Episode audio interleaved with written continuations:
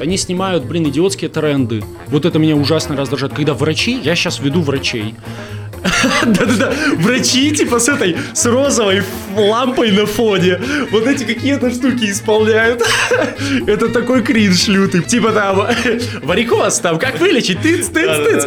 Евгений Курчанов создал для вас подкаст. Пожалуйста, подписка с вас. Это будет самый полезный подкаст по созданию контента для всех, кто создает контент, для всех, кто хочет продвигаться успешно через соцсети, получать кучу органического трафика, клиентов, зарабатывать на этом. Всех э, приглашаем послушать наш новый подкаст. Вот. Жек, смотри, по поводу главного совета, который помог тебе снимать ролики. Что Да. ты можешь сказать? Пару слов буквально. Тут очень важно в начале, чтобы не было завышенных ожиданий, потому что очень много, ну там, YouTube, да, я роликов 400 опубликовал в Shorts перед тем, как они начали что-то набирать. Они, они набирали там тысячу, две тысячи просмотров, 500 просмотров.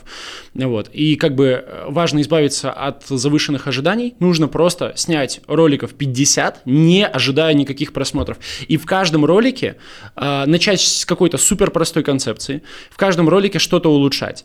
А, Один день вы улучшаете э, там сценарий, другой раз вы улучшаете картинку, третий ролик вы, допустим, пробуете что-то с монтажом, какие-то фишки применить. Если вы 50, там, 100 роликов так снимете, то у вас очень быстро пройдет прогресс, очень много будет просмотров. Вот. Это вот то, к чему я пришел. Наверное, это самый главный совет, который могу дать. Я согласен, да, сто процентов. Есть такой момент, когда несколько первых роликов залетает, например, на миллионы просмотров, а следующие набирают там сотни или там десятки тысяч. Ты такой, блин, значит, контент не очень. Но на самом деле это нифига не так. Нужно Да. просто продолжать снимать, и когда-то они либо догонят по просмотрам, либо ты поймешь, какой формат идеально всегда заходит, и продолжишь его снимать. Да, да, да. Особенно с Reels вот такая тема. Там настолько пока что идиотский алгоритм. Э, Короче, у меня ролик про Нью-Йорк. Э, Вот, блин, я выкладываю ролик про Нью-Йорк, он набирает миллион шестьсот.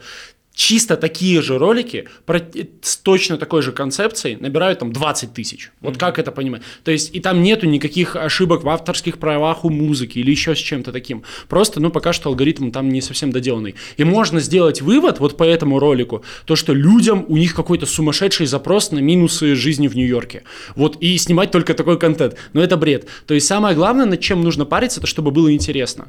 Меня знаешь, что вообще дико раздражает в этой истории, когда, короче, вот самая, наверное, главная проблема, это то, что люди за фишки цепляются. Они насмотрятся кучу всяких разных фишек, типа лайфхаков, и они думают то, что если я там... эм, что это может быть? Какие фишки есть? У меня клиент как-то раз говорит, а что мы не будем каждый день публиковать контент, у нас же тогда не залетят, они в Reels. Да-да-да. Ну, то есть, типа, я, я, например, два месяца, реально два месяца ничего не выкладывал, и потом я после этих двух месяцев паузы выкладываю ролик, который на всех площадках набирает сотни тысяч просмотров, в ТикТоке там что-то 10 миллионов, и он, он за три часа набрал 700 тысяч, короче, э, и при этом, а все говорят, ну, если пауза будет большая, то ни в коем случае не наберет. Это полная чушь, самое главное, на чем нужно фокусироваться, это чтобы было интересно.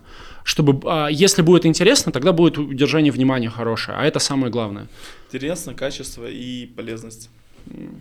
И если ты не подписался, брат, на мой бесплатный телеграм-канал, ты слишком много в жизни потерял, ведь это просто подпишись. Давай!